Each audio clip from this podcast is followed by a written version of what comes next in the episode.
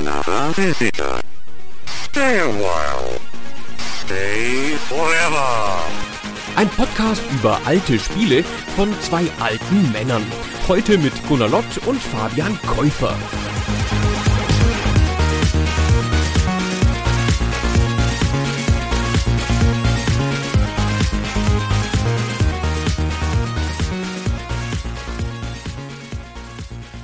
Hallo Fabian. Hallo Gunnar. Wie sieht's denn mit den Trendsporterfahrungen deiner Jugend aus? Jetzt hier mal auf den Tisch. Ja, das ist ein Wunderpunkt, den du ansprichst, Gunnar. Ich habe im Vorfeld natürlich überlegt, wir reden ja spezifisch vielleicht heute über das Thema Skateboardfahren. Ich hatte früher auch ein Skateboard. Ich hatte über die Jahre wahrscheinlich sogar mehrere Skateboards und ich komme vom Dorf. Aus einem wirklich kleinen Dorf. Da sind nicht viele Autos gefahren und das Haus meiner Eltern steht an einer einigermaßen steilen Straße und dann sind wir immer so diese Straße ganz nach oben gelaufen, haben uns auf dieses Skateboard gestellt und dann immer einfach versucht, so weit wie es geht, auf diesem Board zu rollen, ohne runterzufallen. Und für viele Jahre war das mein Verständnis dessen, was Skateboardfahren bedeutet, also abseits von Tricks und Sprüngen und was man alles mit diesen Brettern machen kann. Für mich war das eben sich da draufstellen und fahren. Ich habe viele Jahre später dann gelernt, dass ich eigentlich Downhill-Fahren betrieben habe, auf eine sehr primitive Art und Weise. Aber ja, ansonsten, ich glaube, ich hatte auch mal ein BMX-Rad. Aber dass das auch irgendwie als Trendsportgerät mal zählen würde, dachte man, glaube ich, zu der Zeit damals noch nicht, als ich das hatte. Wie war es bei dir? Ich war ja ein paar Jahre früher dran und auch sehr tief in der Provinz und bei uns gab es das nicht. Es gab niemanden, der ein Skateboard gehabt hätte. Rollschuhe hatten ein paar Mädchen hm. und ein paar Jungs hatten Bonanza-Räder. Wer das nicht weiß, was das ist, der kann das ja googeln. Das war's auch schon. Also ich kann mich nicht erinnern, aber vielleicht war ich auch einfach immer in der uncoolen Crew. Kann mich nicht erinnern, dass da irgendjemand eine Art von Sportart betrieben hat, die mit Identität oder Selbstausdruck oder so zu tun hatte. Wir haben halt, wenn dann Fußball gespielt. Du kennst echt niemanden, der ein Skateboard hatte zu der Zeit. Das ist ja bizarr. Nee. Also ich glaube im Studium hinterher in der Unistadt, da hatten das dann ein, zwei Leute. Aber als ich in dem Alter war, so elf, zwölf Jahre alt, wo man so mit sowas in Berührung kommt, da waren wir halt im Jahr 1981 bin ich gerade geboren worden. Das ist schon noch ein Unterschied. Also da war auch in Amerika das Skateboarding außerhalb von Kalifornien noch nicht so ganz verbreitet. Das wollte ich nämlich gerade sagen. Ich glaube, Skateboardfahren wird auch erst dann populär so in den 80ern und dann, glaube ich, noch viel mehr in den 90ern. Und dann verschwindet es auch nicht mehr so wirklich. Also ich habe mir da so ein bisschen Interviews mit ein paar Pro-Skatern durchgelesen, die sagen, ja, es gibt da schon immer so ein Auf und Ab. Aber die Abschwünge sind nicht mehr so ausgeprägt in den letzten Jahrzehnten und Skateboardfahren ist jetzt irgendwie immer da, aber es gab definitiv eine Zeit, wo das einfach nicht so groß war und das, wie wir heute Skateboarden irgendwie wahrnehmen, als diesen Sport, wo coole junge Leute irgendwelche Rails an ihrer Highschool runterbrettern oder auf irgendwelchen total abgefahrenen Turnieren gegeneinander antreten, das gab es einfach noch nicht so zu der Zeit, als du vielleicht auf dem Board gestanden hättest. Ist jetzt eine Milliardenindustrie und wir kommen gleich noch ein bisschen auf den Sport an sich. Aber ich kann relativ sicher sagen, dass das in der niedersächsischen Provinz 1981 noch kein großes Thema war. Ja. Ich glaube auch, das ist regional gesprungen. Das ist halt durch wenige Leute in bestimmten Regionen getragen worden. Und wenn diese Leute gereist sind, dann ist der Sport mit ihnen gereist und dann ist ein neues Zentrum entstanden. Und ich glaube, Deutschland ist ja bei solchen Sachen immer tendenziell ein bisschen hinterher.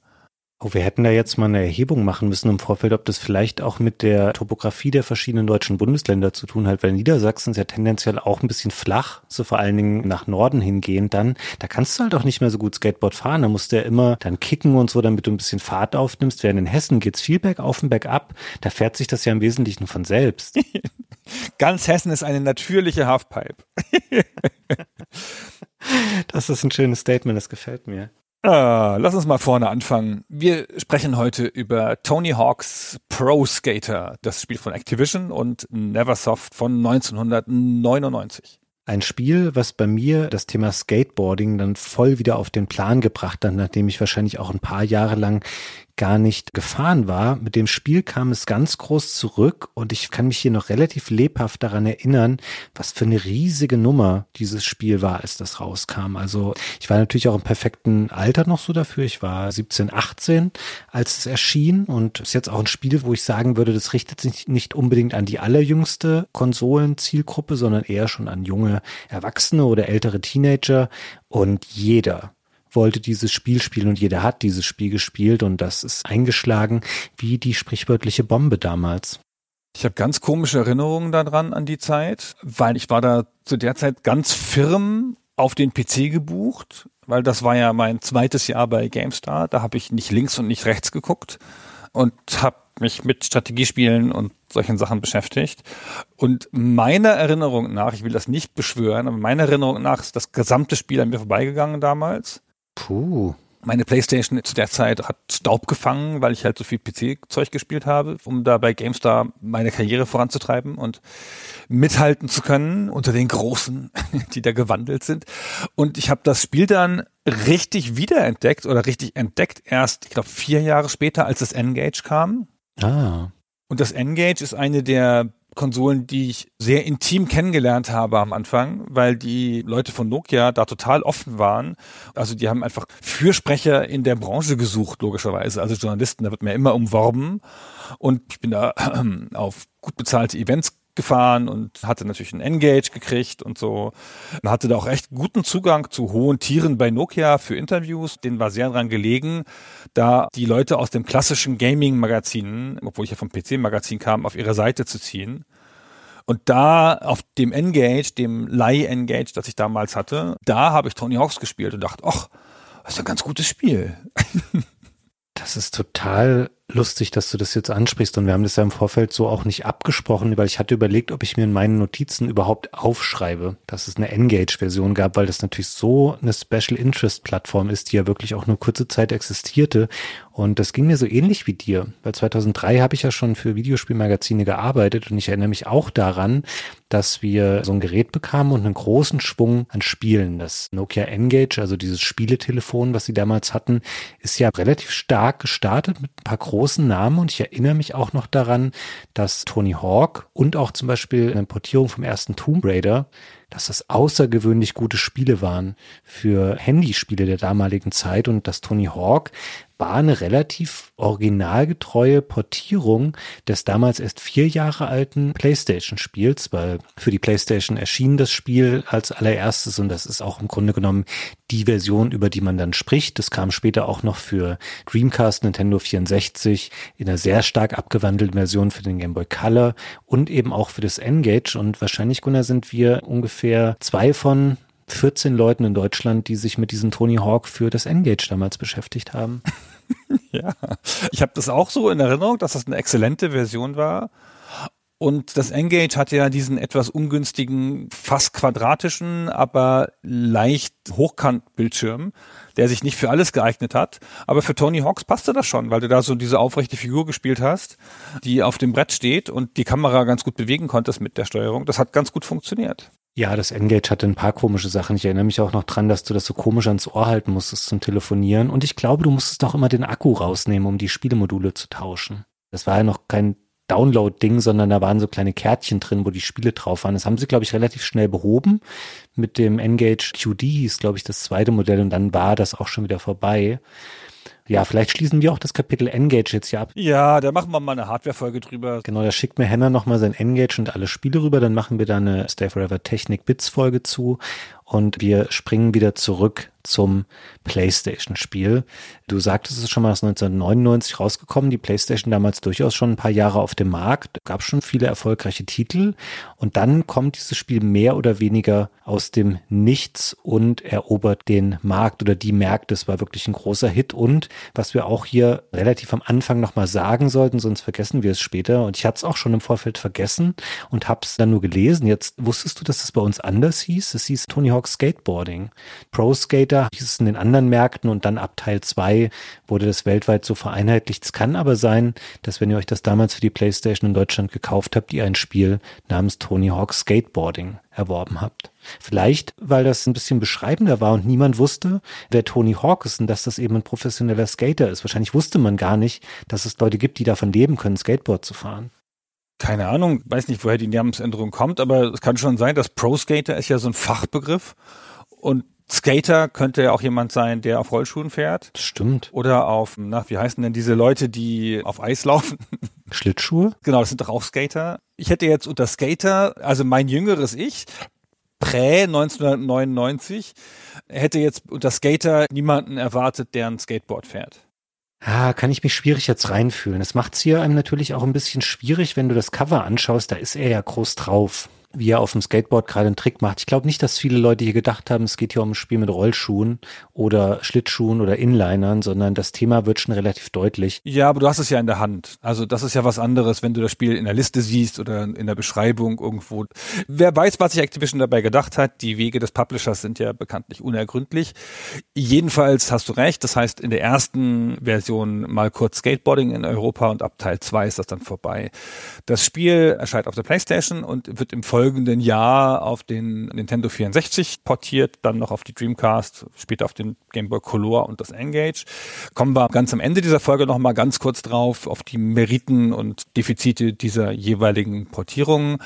Aber es ist das Spiel, das den Sport bekannt gemacht hat in Amerika, außerhalb von Amerika. Der Sport war schon populär. Der Sport kam vorher aus einem kleinen Tief und hatte dann aus bestimmten Gründen ein kleines Hoch. Aber danach war es meines Erachtens eher so, dass die Leute wegen dem Tony Hawk Spiel geskateboardet haben und nicht Skateboarder waren und deswegen das Tony Hawk Spiel gekauft haben. Kann man das so sagen oder ist das eine zu steile These? Ja, es ist eine steile These, aber es wird schon stimmen. Also eine Menge Leute sind dadurch zum Skateboarden gekommen oder auch wieder dahin zurückgekehrt. Also wie ich das bei mir auch schon sagte, ich bin damals nicht mehr aktiv die Straße runtergefahren auf meinem Skateboard, aber ich habe das Interesse daran total neu entdeckt durch dieses Spiel, weil das eben so gut war, wie es das war. Und das kann man, glaube ich, an der Stelle auch mal vorwegnehmen schon. Das ist immer noch ein ausgezeichnetes Spiel und ich verstehe total, warum das damals so gut eingeschlagen ist, denn das hat hat den Kern seines Themas sehr gut verarbeitet zu einem wirklich tollen und motivierenden Spiel auf eine relativ simple und aufgeräumte Weise. Also Tony Hawk wird ja später eine Serie mit tausend Teilen und Verflechtung innerhalb der Spiele und immer neuen Modi und Online-Sachen und Story-Sequenzen und Celebrities, die da auftauchen. Aber das erste Spiel ist wirklich noch ein sehr klares, pures Spiel, wo das Skateboarden im Mittelpunkt steht und das trifft das Studio, was das Spiel gemacht hat, das ist ein amerikanisches Studio namens Neversoft, aus dem Stand ganz hervorragend. Ja, es ist ein gutes Spiel und es ist ein Spiel, das echt anders ist als fast alles andere. Es ist ein ungewöhnliches Spiel für die Zeit. Und alles, was daran ungewöhnlich ist, also was an Spielmechaniken ungewöhnlich ist und an der Art, wie sie das handeln im Spiel, kommt meines Erachtens aus so einer Art Respekt für den Sport. Sie haben den Sport sich genau angeguckt und geschaut, was der Kern dieses Sportes ist und haben danach das Spiel gebaut. Und das Spiel bildet halt mit seinen Kernmechaniken den Sport gut ab.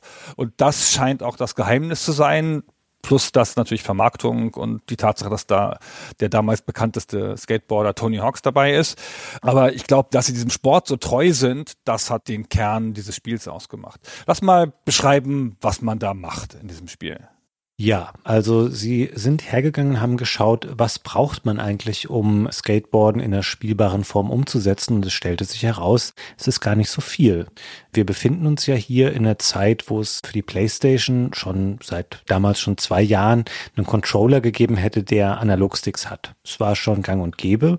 Das ignoriert das Spiel aber weitgehend. Man kann das mit diesem Controller spielen, aber es steuert sich nur digital. Also du kannst genauso gut das Steuerkreuz verwenden. Du stehst auf dem Brett mit einem von zehn Skatern und einer Skaterin, die da mit dabei ist. Und dann kannst du mit links und rechts quasi die Fahrtrichtung steuern. Du kannst dich nach vorne und nach hinten lehnen auf dem Brett mit oben und unten.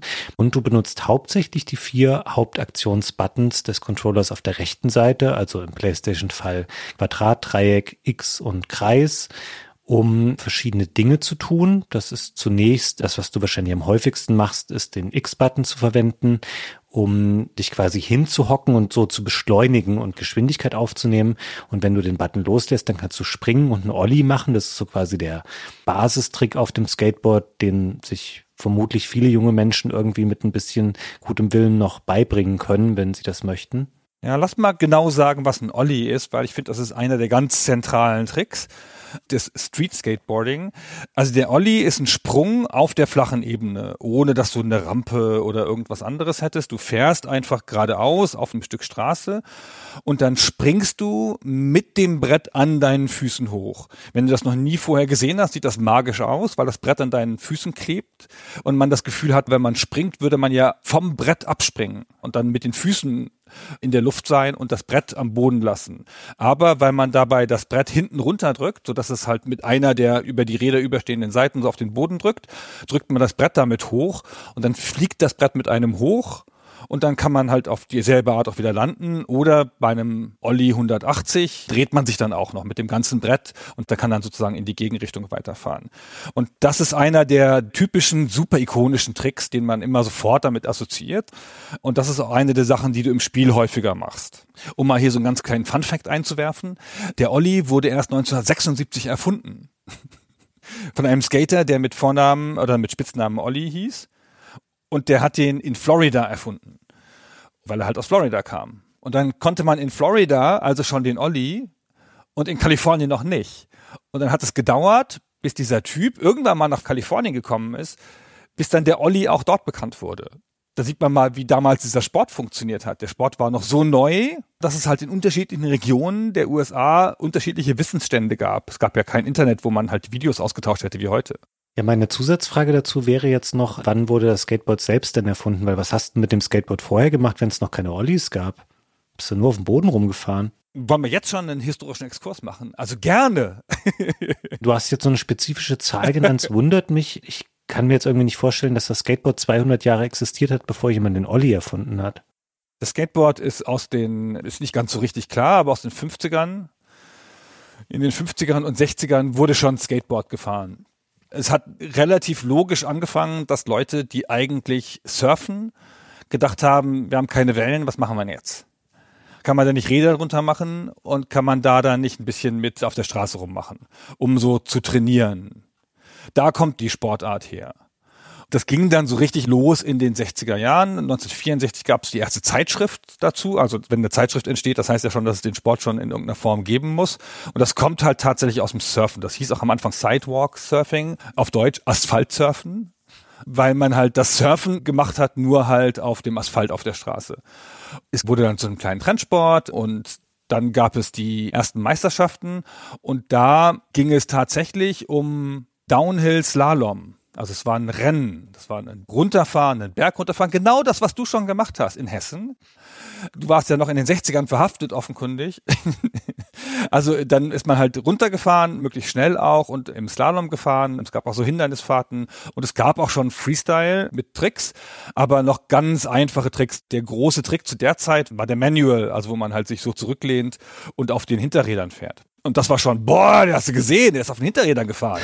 Dann hat das wieder an Bedeutung verloren und dann ging das erst Anfang der 70er wieder los, weil da so ein paar Kalifornier auf die Idee gekommen sind, in leeren Schwimmbecken zu skaten da war eine Dürre und da waren die Schwimmbecken leer und nicht alle Schwimmbecken haben ja so 90 Grad Winkel, sondern es gibt ja auch Schwimmbecken, wo man halt von innen nach außen oder von außen nach innen so eine sanfte Anfahrt hat. Und da haben die dann den sogenannten Vert Style erfunden, den Vertical Style. Und seit dieser Zeit, also ungefähr 73, hat sich Skateboard aus der Ebene gehoben in diese Sprünge. Und das, was die gemacht haben, dieses im leeren Schwimmbecken zu skaten, das ist das, was man heutzutage in Halfpipes macht, diese typische Bewegung, dass man in diesem Rund, dass man da so hochfährt, dann über den Rand oben springt und dann eine Drehung macht oder sowas. Das war so um 73. Und kurz danach kam der Olli und da prägen sich dann so ganz leicht diese beiden Richtungen aus. Das Street Skateboarding, wo du halt eher in der Ebene bist und da Sachen machst und das Vertical Skateboarding. Dazu kommen wir noch, wenn wir die Figur des Tony Hawk besprechen, kommen wir das noch dazu, weil der steht ja für einen von den beiden Styles. Du hast mir eigentlich eine schöne Überleitung jetzt gebaut, weil dieses vertikale Skaten, was sich dann rausbildet durch Pools und durch Rampen und generell durch Elemente, die Sprünge ermöglichen, das greifen zwei weitere Controller-Tasten auf, nämlich Kreis und Viereck. Die Kreistaste ist für die Grab Tricks zuständig. Das bedeutet, man begibt sich in die Luft mit diesem Board und dann findet irgendeine Art von Griff mit den Händen an einer Stelle des Boards statt und das auch auf eine durchaus nachvollziehbare Art und Weise, wenn man es kombiniert mit dem Steuerkreuz. Zum Beispiel, wenn man Kreis und nach unten drückt, dann gibt es einen sogenannten Tail Grab. Das heißt, man greift quasi an die Rückseite des Boards. Und wenn man das kombiniert mit anderen Richtungen, dann werden quasi verschiedene Grab-Tricks ausgeführt im Spiel.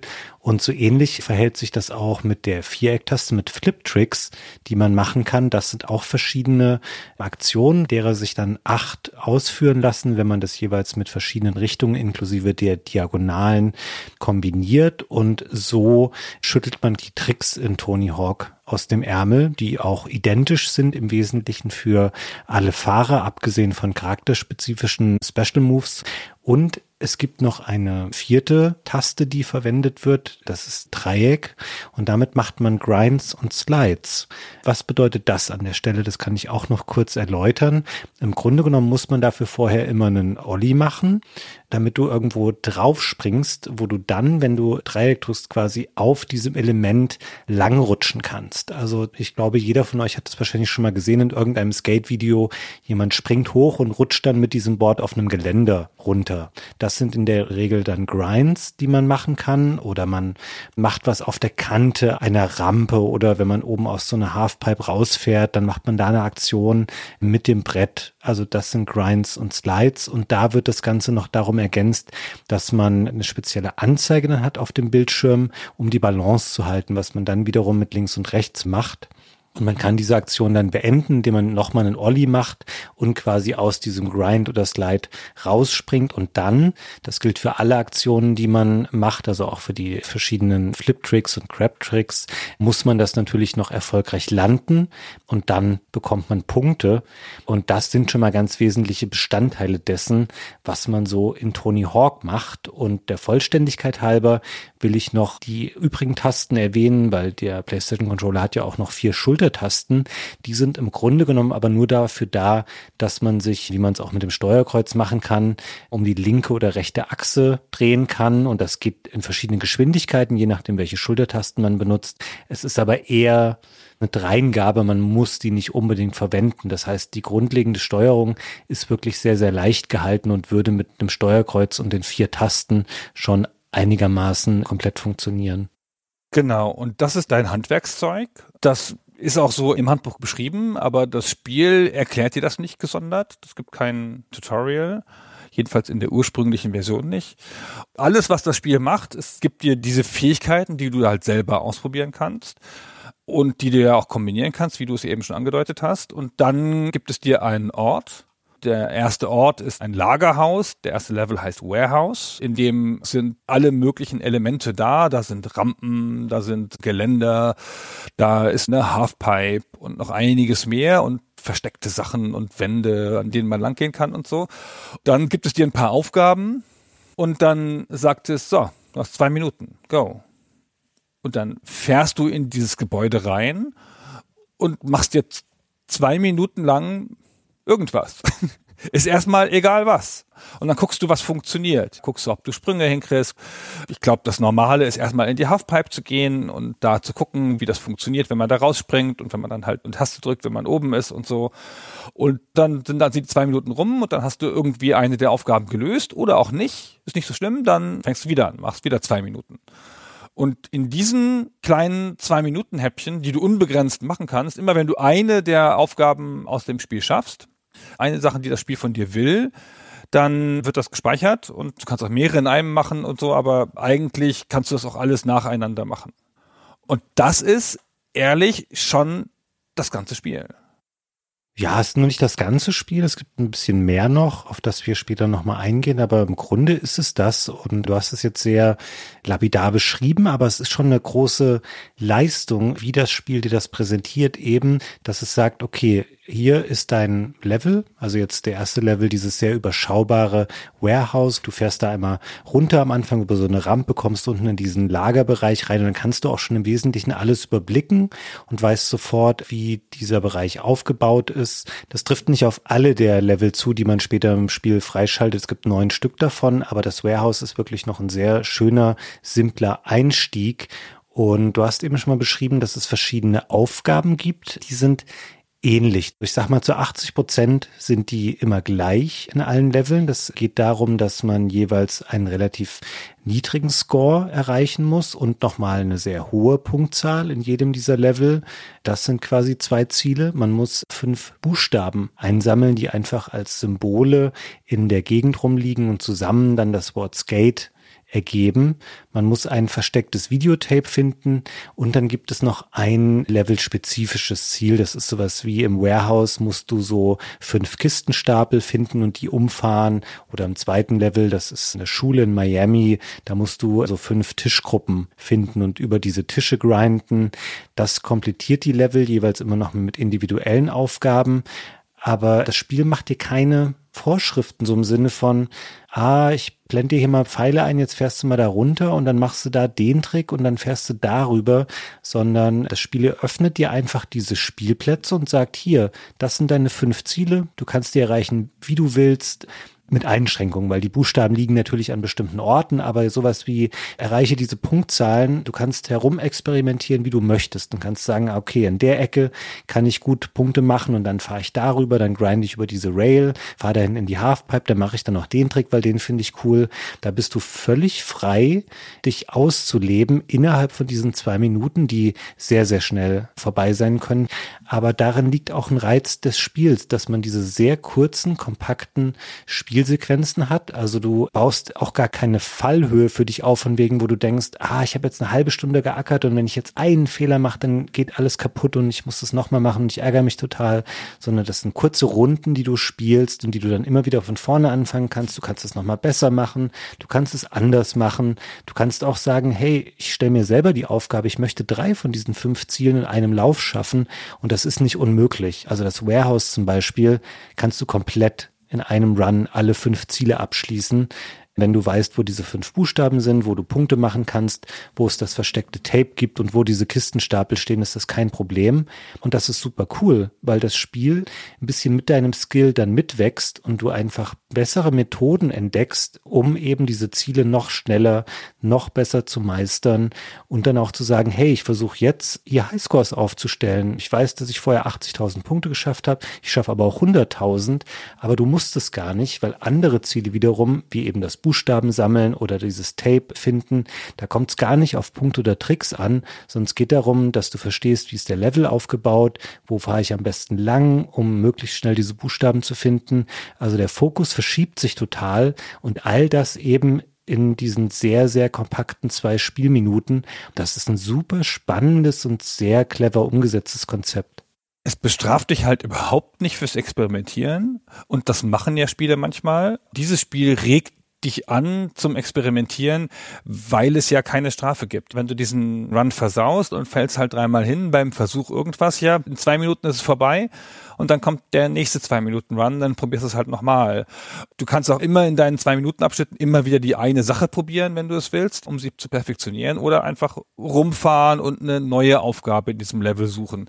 Und ich finde der Level, wenn du da so reinkommst am Anfang, dann sieht der einfach total zufällig aus Einfach so wie so eine Lagerhalle mit so Zeug drin. Wenn du den aber eine Weile gefahren bist, dann merkst du halt, wie diese Sachen aufeinander abgestimmt sind. Wie genau, wenn du einen langen Grind machst auf einem Rail lang, wie du dann genau zur nächsten Station kommst, dann hast du schon die Flughöhe, um dann da weiterzumachen und so. Und diese ganzen Sachen passen halt zusammen sehr gut und das Hidden Tape. Es gibt in jedem Level ja so ein Tape, das versteckt ist und das ist hier so auf einer höheren Ebene. In so Lagerhallen gibt's ja dann oft wie so ein Büro nochmal oben auf einer anderen Ebene. Und in so einem Büro ist das da halt. Und dann musst du halt gucken, wie du da hochkommst und wo kriegst du genug Schwung dafür und so. Und auch um dieses Tape zu erreichen, gibt es einfach mehrere Arten. Das Spiel drückt dich nicht so in eine Richtung und lässt dich so Punkte abhaken, sondern du kannst das da in deiner eigenen Zeit, in deinem eigenen Stil schon irgendwie machen. Ja, und du musst nicht alles machen, du kannst vieles machen, kannst mehr machen, kannst weniger machen, kannst einfach nach den fünf Zielen aufhören, nicht auf Highscores gehen oder doch. Und du kannst dann aber halt all diese Sachen entdecken, die in diesem Level Punkte geben. Und du kannst die dann immer noch besser machen, weil du kannst ja immer noch durch das Aneinanderreihen von Kombinationen und das am Ende stehen, kannst du halt so Kombos machen und damit noch besonders viele Punkte kriegen. Ehrlich, ich kenne kein Spiel, das so war zu der Zeit. Die meisten Sportspiele zu der Zeit und das ist natürlich auch den Sportarten geschuldet, sind halt dann eher Rennspiele oder Spiele, in denen es so um so kompetitive Sachen geht. Und dieses Spiel ist hier so ein Spiel für dich. Das gibt dir so eine Spielwiese und sagt hier, mach mal, mach mal die coolen Sachen hier. Du findest schon raus, wie das geht. Kurz vorher kam 1080, das Snowboard-Spiel für Nintendo 64 von Nintendo. Und das ist schon in mancherlei Hinsicht nicht unverwandtes Spiel, weil ja Skateboarding und Snowboarding auch nicht unverwandte Sportarten sind. Aber das ist halt noch in erster Linie ein Rennen. Natürlich hast du da auch schon Trickkurses und kannst da auch ähnliche Tricks machen, auch ähnliche Sprünge machen und so, wie bei Tony Hawks. Aber der ganze Fokus des Spiels ist ein ganz anderer. Und hier geht es wirklich nicht, also jedenfalls in den ersten Levels, nicht um das Gewinnen von irgendwelchen Wettbewerben oder so, sondern halt, dass du als Skater besser wirst. Ja, und nicht nur, dass du besser wirst, sondern auch, dass du in gewisser Weise deinen eigenen Stil findest, weil du ja auch sagen kannst, okay, ich muss jetzt hier 25.000 Punkte machen. Ich finde aber den Japan Air oder den Tail Grab oder den Method coolere Tricks als einen Stalefish oder einen Nosebone oder einen Madonna, den du auch machen kannst. Du hast wirklich viele Möglichkeiten dadurch, dass die Richtungstasten eben für Variationen dieser Tricks sorgen. Und kannst du sagen, hey, ich möchte, dass mein Run einfach so aussieht und daran arbeite ich und so läuft das ab. Und das ist ja auch was, auch Skater zur damaligen Zeit, das fängt ja schon an, dass es nicht nur Tony Hawk gibt, sondern auch die anderen. Und das zeigt ein bisschen, welchen Status zumindest in den USA damals schon professionelles Skateboarden hat. Auch die anderen Leute sind ja mit ihren Namen auf der Packung vorne vermerkt. Also ich weiß nicht, ob das jedem klar war, der sich das Spiel damals gekauft hat, weil da nur die Nachnamen stehen. Aber da steht ja noch irgendwie Burnquist und Campbell und Cliffberg und Lasek und Muska und Reynolds und so weiter mit drauf. Und das sind ja Leute, die unterschiedliche Stile haben, die unterschiedliche Tricks machen und manche Sachen auch besser können als der oder die andere.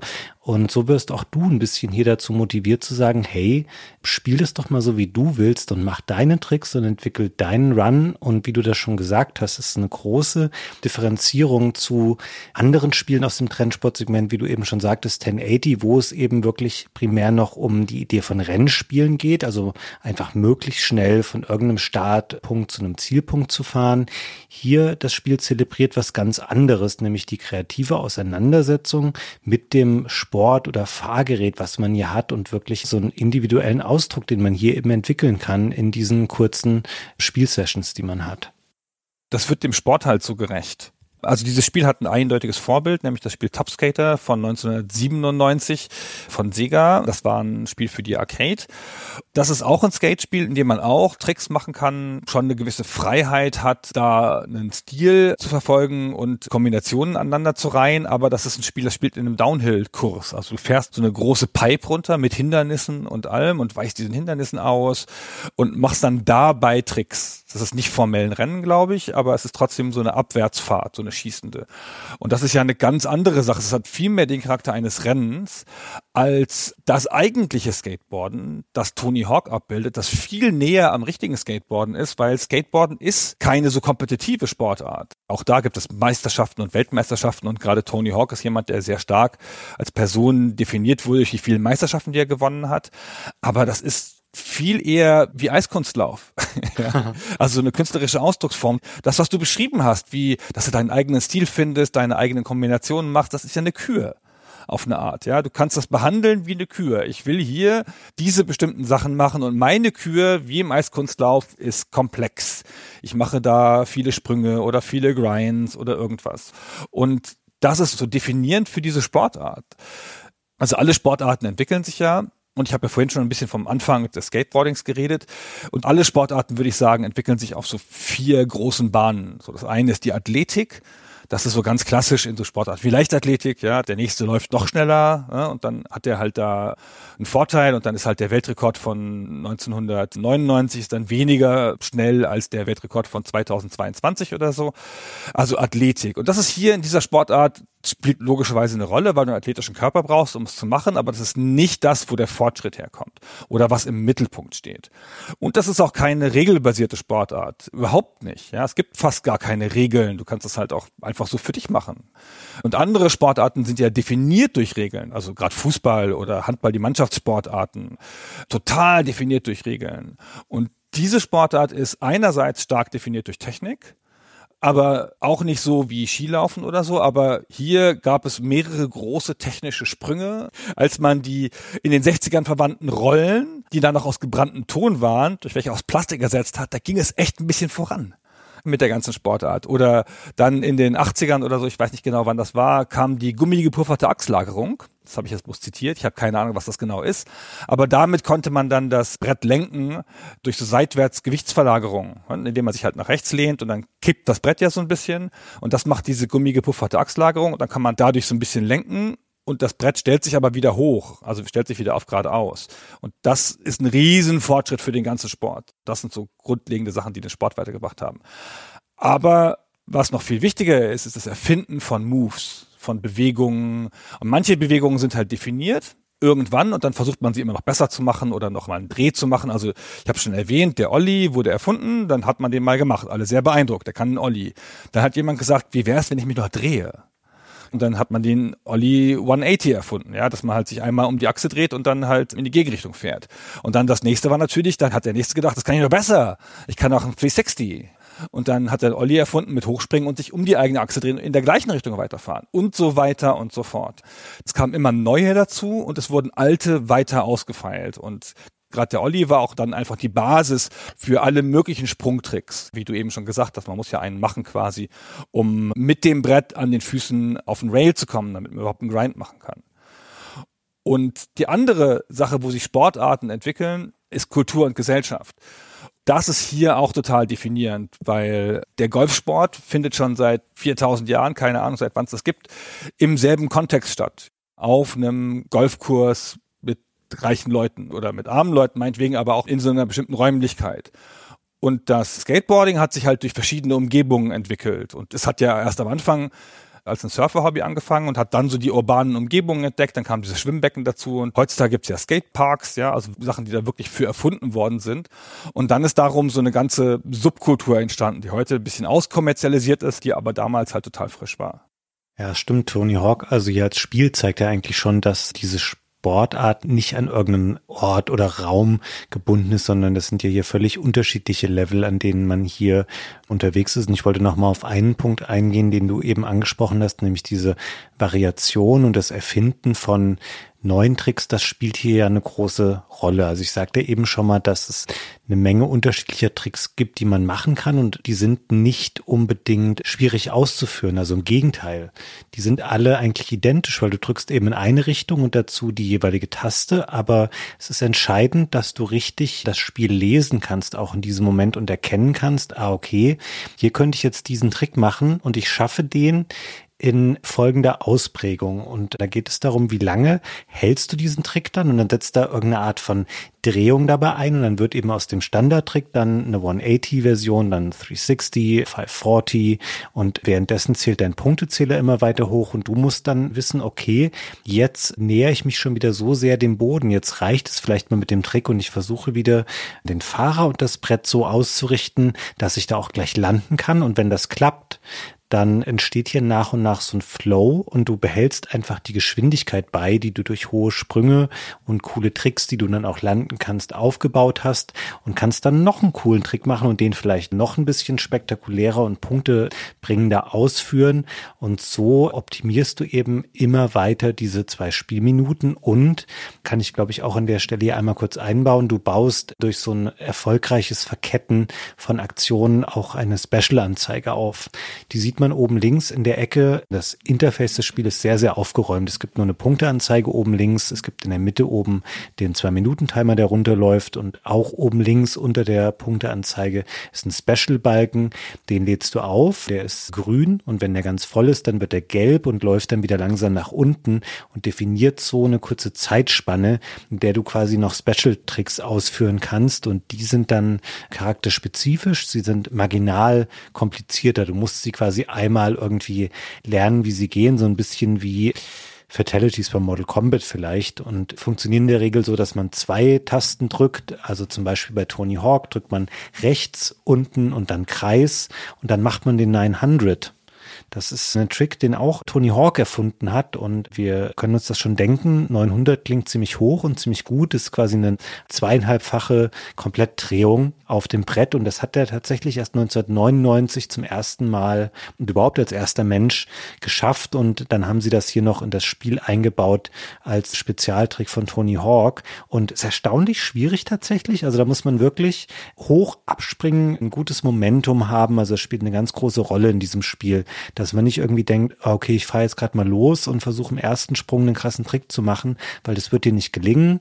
Du musst die Dynamik des Spiels wirklich richtig lesen und ausnutzen können, musst ein paar coole Tricks machen und dann irgendwann, wenn du gut dabei bist, versuchen, ein Special zu machen.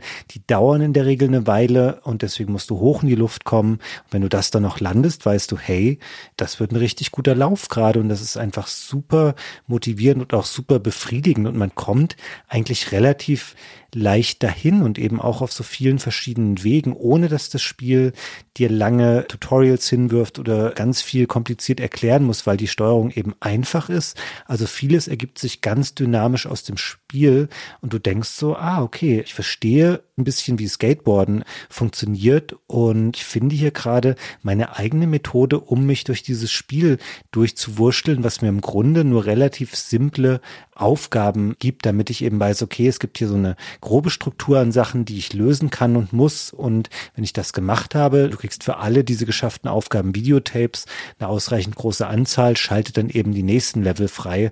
Und so weiß das Spiel auch, ah, okay, der hat hier genügend verstanden und gelernt und ist mit den Mechaniken so vertraut, den können wir jetzt auch mal in den nächsten Spielabschnitt entlassen an der Stelle. Ich finde das so abgefahren, dieser 900, wo du halt über diese Rampe fährst und dann diese zweieinhalb Drehungen machen musst und dann wieder wieder landen musst in diesem Tempo und so. Vielleicht hören wir uns dazu mal kurz Tony Hawks Stimme selber an. Hier ist ein Ausschnitt aus einem Interview mit der Skater-Seite Nine Clubs. When I finally did make a 900, mm -hmm. I'll never forget that. Just a couple days later, I emailed Neversoft because we were uh, we were on the final beta version of the game. Like it was being submitted to Sony. You know, you cannot change it once that happens. Like you send it to the console people, that's it. That's you're locked into that right. version. And they were about to send it, and I was like, "Hey, do you think you could put 900 as a trick in there?" And I'll never forget Joel, who was the head of Neversoft, sent me a reply just like, "Already on it, you fucking rule." Hier erzählt er kurz, dass er den 900 gestanden hat und dann bei Neversoft angerufen hat, um unbedingt den noch ins Spiel zu bekommen. Und die hatten das aber schon lange auf dem Schirm und haben gleich selbsttätig angefangen, das einzubauen. Das hat ihn sehr gefreut und dass Tony Hawk tatsächlich in dem Jahr, in dem sein Spiel rauskommt, das zum ersten Mal geschafft hat und dann ist er plötzlich auf dem Höhepunkt seiner Prominenz. Als das Spiel erscheint, ist er schon 31 und hat schon Höhen und Tiefen hinter sich, hat massenhaft Tricks erfunden, Moves erfunden, Wettbewerbe gewonnen, war aber halt jemand aus dem Bereich des Word Skating, also ganz stark äh, diese Halfpipe Sachen und diese Sprünge, wie auch der 900 ja ein Sprung ist. Und zu der Zeit setzte sich aber so ein bisschen auch das Street Skating durch, also eher die Sachen auf der Ebene, auf der flachen Ebene ein bisschen anderes. Und das war gar nicht so seine Stärke. Und das hat er dann halt auch lernen müssen. Und da war eine Zeit lang auch ein bisschen sogar in Geldnot, weil es nicht mehr so richtig voranging für ihn und das Spiel kam dann, also da war er schon wieder ein bisschen auf dem aufstrebenden Ast, hatte eine eigene Firma, die auch Skate-Zubehör herstellt, aber das Spiel kam für ihn auch sehr zur rechten Zeit, als er gerade den 900 gestanden ist. Und ich finde, das ist noch so eine typische Parallele zum Eiskunstlauf, wie ich vorhin sagte. Wir nehmen das Jahr im Jahr 2022 auf und das ist das Jahr, in dem erstmals ein Eiskunstläufer den vierfachen Achsel gesprungen ist. Das ist ja auch genau so ein Ding. Irgendwer hat mal den Axel erfunden, da fährt man halt so ein bisschen vorwärts ab und dann dreht man sich mal und hat mir gedacht, zweimal, vielleicht dreimal und jetzt 2022 hat der erste Läufer den viermal geschafft. Das sind dann viereinhalb Drehungen. Und genauso wie das eine expressive Sportart ist, die auch eher vielleicht sogar was mit Kunst zu tun hat und nicht nur mit Athletik, ist das halt beim Skateboarding auch. Man fragt sich gerade an der Stelle, warum sind Eiskunstlaufspiele eigentlich nicht so beliebt und nicht so cool? Zu wenig Punkmusik. Ja, ich wollte es gerade sagen, wenn die coolere Musik hätten und bessere Klamotten und sowas und vielleicht auch eher so, weiß ich nicht, auf irgendwelchen Hinterhöfen Schlittschuh laufen würden, das könntest du auch gut als Spiel vermarkten. Das lassen die einfach völlig liegen, diese Sparte und da steckt so viel Geld drin. Ich will das einmal kurz hier an der Stelle einwerfen, weil es später vielleicht nicht nochmal passt. Du hast eben gesagt, Tony Hawk, der hat einen wahnsinnigen Peak seines Erfolges schon sehr, sehr früh. Also der wird schon als Jugendlicher irgendwie World Champion der Skateboarding Association und das macht er dann irgendwie zwölfmal hintereinander. Und dann ist er aber auch erst Mitte 20 und du sagtest es dann eben so, dann denkt er auch mal so, ihm würde das Geld ausgehen. Weißt du, wie viel Geld er von Activision geboten bekommen hat für eine Tony Hawk Lizenz, die wahnsinnig lange laufen wird, nämlich bis 2015? Da möchte Activision ihm eine Einmalzahlung für geben. Weißt du, wie viel Geld das war? Das war doch großzügig, oder? Halbe Million oder eine Million sogar. Ja, es war eine halbe Million, aber er hat es ausgeschlagen. Im Glauben daran, hey, das kann ja vielleicht auch richtig erfolgreich werden. Das mache ich jetzt mal nicht, dass die dann einfach immer meinen Namen und mein Aussehen verwenden dürfen. Und das war natürlich wahnsinnig smart von ihm, weil später wird Tony Hawk ja eine Marke, also Tony Hawks Pro Skater als Spiel eine Marke, die über eine Milliarde Dollar Umsatz generiert. Und ich glaube, würde jetzt mal stark vermuten, dass du dich mit so einer Umsatzbeteiligung daran etwas besser gestanden hast als mit den 500.000 Dollar, die er eigentlich bekommen sollte, was natürlich auch wenig, also meiner Meinung nach wenig gewesen wäre für 16 Jahre. Ja, aber das weiß man ja nicht, ne, wie lange diese Marke halten würde. Tony Hawk ist zu der Zeit ja schon, also ich meine 1999 schaffte halt noch den 900, das letzte, was ihm sozusagen noch gefehlt hat und dann ist er ja auch eigentlich auf dem Weg nach draußen. Als Leistungssportler ist er ja schon ein bisschen über den Peak mit damals 31. Das dauert dann nur noch vier Jahre und dann beendet er seine aktive Karriere, zumindest seine Wettbewerbskarriere. Und natürlich ist das jemand, der für eine Kultur steht, der auch eine Stimme ist, der alle möglichen karitativen Sachen gemacht hat und dem dieser Ruhm und das ganze Geld von diesem Spiel auch echt zu Pass kommt, um seine eigene Brand, wie man das heutzutage so sagt, noch deutlich zu erweitern. Der ist, glaube ich, auch ein guter Geschäftsmann. Das stimmt, das glaube ich auch. Also man sieht es auch im Handbuch sind so Kurzprofile aller beteiligten Pros mit dabei. Und er ist mit Abstand der älteste, der hier mit drin ist. Also das geht eher so von 20 Jahren bei Andrew Reynolds bis, ich guck mal gerade, wer hier der zweitälteste ist, ist glaube ich Buggy Lasek und der ist auch zu der Zeit erst 26. Also er ist da wirklich schon alt für einen Skateboarder und macht das später dann eher noch so spaßhalber. Ich glaube, den 900 zeigt er auch in den 2000ern immer noch mal. Ich glaube, selbst in den 2010ern macht er das irgendwann noch mal, wo unser eins wahrscheinlich alle Knochen brechen würde. Aber er lässt sich so seinen Abschied natürlich sehr vergolden mit diesem Spiel und für alle anderen, die da mit drinne sind, ist es eine schöne Würdigung ihrer noch deutlich jüngeren und aufkommenden Skaterkarrieren. Und ich sagte das vorhin schon mal, die Charaktere sind im Grunde gleich in dem, was sie können. Die haben verschiedene Attribute tatsächlich. Die haben Werte für Ollie, für Speed, für Air und für Balance. Aber niemand ist hier in irgendwas so richtig schlecht. Ich glaube, da haben sie schon drauf geachtet. Vielleicht bei FIFA auch immer so ein bisschen das Dilemma, wenn du da reale Personen digital verarbeitest, dann willst du die vielleicht auch nicht so doll von Kopf stoßen. Ich habe aus Spaß dann mal all diese Punkte aufaddiert und tatsächlich haben die alle, die haben natürlich unterschiedliche Werte bei Ollie Speed, Air und Balance, aber es ergibt dann immer die gleiche Gesamtpunktzahl, außer bei einem, bei Bob Burnquist, der hat einen Punkt weniger als alle anderen. Ich frage mich, ob der das richtig blöd gefunden hat damals, dass er als einziger dass die dann nicht gesagt haben, ja, der kriegt bei Olli jetzt fünf statt vier, damit er nicht schlechter ist als alle anderen. Nee, der kriegt einen Punkt weniger als alle anderen, die damit fahren. Den konnten sie vielleicht nicht leiden was man machen kann. Ich habe eben schon mal gesagt, dass es ja diese Tapes gibt für das Erfüllen von Aufgaben und natürlich gibt es auch noch so ein bisschen andere typische Spiel Elemente, die hier verbaut sind. Also wenn man Tapes findet, schaltet man in regelmäßigen Abständen auch Statusverbesserungen frei und dadurch kannst du den Charakter, den du gerade verwendest, auch noch verbessern und kannst sagen, wenn du unzufrieden bist mit deinen drei Punkten bei R, dann kannst du da nochmal einen Punkt mit drauflegen und du schaltest auch neue Skateboard-Teile und sowas frei, also neue Decks oder neue Rollen. Das sind aber kosmetische Verbesserungen. Es wäre typisch sowas, was man später in Free-to-Play-Spielen als kosmetische Items verkaufen würde. Übrigens, das ist vielleicht eh schon so ein bisschen angeklungen dem, wie wir das beschrieben haben. Ich finde generell, dass Tony Hawk was hat von Spielen, die sehr viel moderner und sehr viel neuer sind. So dieses, du springst rein, du kannst sofort losspielen, du kannst irgendwie in echt kurzer Zeit eine Menge an Runden machen das hat sowas von sehr viel jüngeren Spielen, so wo du sagst, hey, ich sitze jetzt gerade im Bus, ich nehme mal kurz das Smartphone und ich spiele fünf Runden Candy Crush also klar, das war alles damals nicht denkbar. Es war ein Heimkonsolenspiel, aber in der Art und Weise, wie das Spiel funktioniert, wie es dich auch hookt und wie es super simpel jeden abholt. Also es ist für Einsteiger genauso gut wie für Profis, weil es einen sehr breiten Spielraum für Verbesserungen hat. Und es interessiert auch Skating-Fans, genauso wie Leute, die sagen, ah, das ist eine interessante Art von Geschicklichkeitsspiel, also das Spiel hat so einen wahnsinnigen Appeal und macht es unglaublich gut, Leute direkt an den Controller zu fesseln, wo man aber auch jederzeit sagen kann, ah okay, halbe Stunde, ich habe jetzt zehn Runden gemacht, jetzt reicht's auch wieder. Da ist das Spiel sehr, sehr fortschrittlich für seine Zeit. Hardcore Casual. Also du kannst fast casual einsteigen und selbst wenn du das Handbuch nicht gelesen hast und einfach nur ein bisschen drauf rumdrückst, ein paar Sachen werden dir schon einfach logisch gelingen. Einfach wenn du schon mal einen Skater gesehen hast, kannst du das ja einfach versuchen nachzumachen.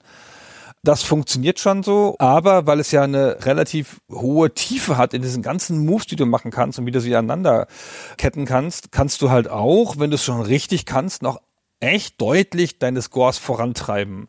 Also du kannst da auch richtig Stunden rein versenken, da alle Tricks zu machen, alles perfekt zu machen, den Score zu optimieren, ohne dass das sich irgendwie so leer anfühlt. Das ist ja kein Grind, ne? Das ist ja einfach nur ein Besserwerden, so. Es ist halt sehr, sehr stark ein Skillspiel und kein Lernspiel oder ein auswendig Lernspiel, wo du bestimmte Sachen lernen musst, wo du langfahren musst. Kannst du schon machen, hilft auch ein bisschen, dass du dir einen idealen Weg findest, aber eigentlich ist es ein Skillspiel, sehr pur.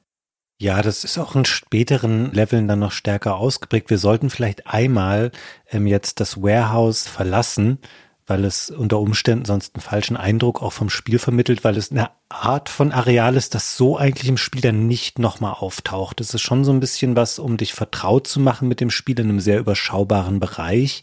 Und die acht anderen Spielabschnitte sind einigermaßen anders in ihrem Aufbau und teilweise auch in ihrem Ablauf. Und ich würde, glaube ich, einmal damit beginnen, dass wir uns die drei Level anschauen, die dann auf einmal ein ganz anderes Spielziel hier setzen. Hier wird es nämlich dann schon eine Competition, die eigentlich hier nicht so eine große Rolle spielt, also das direkte Messen mit anderen. Aber das vierte Level, das siebte und das neunte Level sind dann Skating-Wettbewerbe. Da fährst du quasi mit nochmal reduziertem Zeitlimit. Du hast dann jeweils 60 Sekunden zur Verfügung. Fährst du drei Runs und versuchst so viele Punkte wie möglich zu machen. Danach siehst du immer nach jedem Rennen, wie gut waren die anderen so. Und es gibt dann so eine Jurywertung. Und die zwei besten dieser drei Läufe zählen und definieren dann deine Gesamtwertung. Und du kannst hier eine Medaille abholen für erste bis dritte Platz. Und das ersetzt hier quasi dieses Erfüllen der normalen Aufgaben und das Sammeln der Tapes. Das wird hier eingeschränkt geschoben. Und das hatte ich so nicht in Erinnerung, dass das so einen doch relevanten Anteil des Spiels ausmacht, weil wenn du nur neun Level hast und es sind drei, wo so ein Wettbewerb stattfindet, ist das schon ein Drittel. Ich muss da auch sagen, ich finde es nicht so ein ganz logisches Spielelement. Ich hätte es nicht unbedingt gebraucht. Ich glaube, das haben sie gemacht, zum einen dann doch, ja, die Leute wollen vielleicht so ein bisschen so ein Competition-Element haben und dann, um doch auch ein bisschen mehr Abwechslung zu haben, weil eben 80 Prozent dieser Tape-Aufgaben immer gleich sind und es nur eine levelspezifische Aufgabe gibt. Das machen ja eher dann die späteren Spiele, dass sie mehr und auch mehr individuelle Ziele in die Welten packen und darum hier diese drei Skateboarding-Challenges mit drin, die dann wiederum Level haben, die auch ein bisschen kompakter gebaut sind. Die sind nicht unbedingt so tight wie das Warehouse vom Anfang, aber es sind so typische Sachen, wo du denkst, ah, okay, das ist eine Halle, wo ganz viel reingestellt wurde, damit da eben Skate-Profis irgendwie ihre Tricks machen können. Mit Ausnahme des letzten Levels, das ist ein Level, der spielt in Roswell, New Mexico und soll so ein bisschen auf Area 51, Alien und geheime Forschung anspielen. Dafür muss man aber relativ viel auch in den Leveln davor lösen, um diesen finalen Level überhaupt freizuschalten. Ja, also du hast halt erstmal drei Level, bevor du zum ersten Mal zu so einem Contest kommst. Also das grundlegende Spiel nimmst du schon erstmal anders wahr. Und ich kann mir gut vorstellen, nach drei Levels ist das eine ganz angenehme Abwechslung. Ich hätte die nicht gebraucht. Es kam meinem Spielstil nicht entgegen, da plötzlich unter einem Druck eines Wettbewerbs zu stehen. Aber das ist schon okay, ja. Vielleicht ein bisschen viele Level, also dass es ein ganzes Drittel ist, ist vielleicht ein bisschen zu viel dafür. Aber das ist eine reine Geschmacksfrage. Ich glaube, das hat auch vielen Leuten gefallen, weil es halt einfach mal ein bisschen eine andere Herausforderung ist. Ehe wir vielleicht in deinen Lieblingslevel gehen und den mal beschreiben, damit man mal so ein Gefühl hat, wie so ein ganzer Level wirklich aufgebaut ist, der halt nicht Warehouse heißt, würde ich einen ganz Mini-Exkurs machen in einen anderen Spielmodus, weil wir haben jetzt mit dem Contest schon so eine Art anderen Spielmodus angesprochen, aber der halt Teil des Levelaufbaus ist. Das, wovon wir gesprochen haben, ist der Karrieremodus. Also man geht durch diese ganzen neuen Levels nacheinander. Mhm. Immer wenn man einen fertig hat, dann auf den nächsten. Es gibt auch noch so zwei Extra-Modi, die Single Session, da kannst du einfach einen Level machen, also nur halt zum Üben wahrscheinlich und so, oder den einfach so zu machen für eine kurze Session. Und es gibt das Free Skate, also das einfach das freie Spiel ohne Zeitlimit und ohne Ziele, damit du da halt die Level ein bisschen lernen kannst und dich da einfach ein bisschen austoben kannst. Und dann gibt es tatsächlich, und das ist gar nicht so logisch, es gibt es einen Zwei-Spieler-Modus. Und der ist sogar echt ganz gut, ja, den man gut zusammen spielen kann. Der hat drei Spielarten. Das gibt Graffiti, da färbt man Levelbereiche ein durch Tricks und da kann der Gegner sie wieder umfärben, indem er höherwertige Tricks macht. Dann gibt's Trick Attack, das ist ein anderer Modus, da sammelt man Punkte und halt möglichst viele innerhalb der typischen 120 Sekunden und der Gegner muss halt mehr sammeln. Dann gibt es noch den Horse-Modus, da macht man abwechselnd Tricks und immer der schlechtere Trick von den beiden Spielern, der kriegt einen Buchstaben aus dem Wort Horse, also wie Pferd.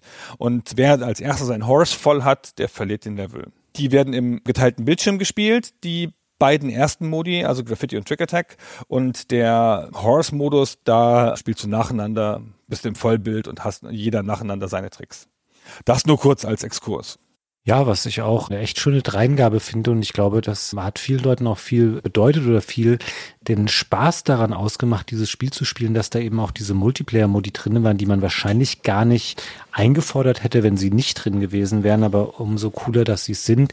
Dafür sind die anderen Singleplayer-Modi halt so, naja, es hat so Minimalaufwand, so diese Single-Session, also einfach ein Level alleine spielen, das ist eigentlich nicht mal ein richtiger Modus, weil das machst du ja in der Karriere im Grunde genommen auch. Das Freeskate wiederum ist nett, weil du eben diesen Druck nicht hast durch das Zeitlimit und du kannst hier eben sagen, okay, ich fahre mal rum und guck mir alles an und schau vielleicht auch mal, wie kann ich schnelle Routen entwickeln. Das ist in dem Warehouse nicht so entscheidend aber dann schon in den anderen Leveln, weil wir können jetzt mal gucken, was gibt es denn abseits des Warehouses und abseits dieser drei Wettbewerbe noch.